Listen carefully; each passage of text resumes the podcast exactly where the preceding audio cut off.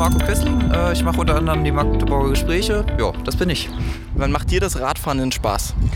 Ganz besonders Spaß macht es mir, wenn ich sonntags nach dem Nachtdienst, kann ruhig auch ein stressiger Nachtdienst sein, äh, durch die Straßen fahre und wirklich niemand auf der Straße ist und man wirklich Ruhe hat und zum Beispiel die Vögel zwitschern hört oder dergleichen. Das ist klasse. Wann macht sie denn keinen Spaß? Ja, wenn es keinen Spaß macht, ist, ist eine schwierige Sache. Natürlich, wenn viel Wind ist, aber auch wenn es manchmal unangenehme Situationen gibt, äh, wo man doch irgendwie das Gefühl hat, man hatte doch jetzt eigentlich recht, man hat sich nach der Straßenverkehrsordnung gehalten und wird aber trotzdem angemeckert von verschiedenen Personen. Das kann mal den Tag ruinieren. Hast du noch eine persönliche Fahrradgeschichte für uns?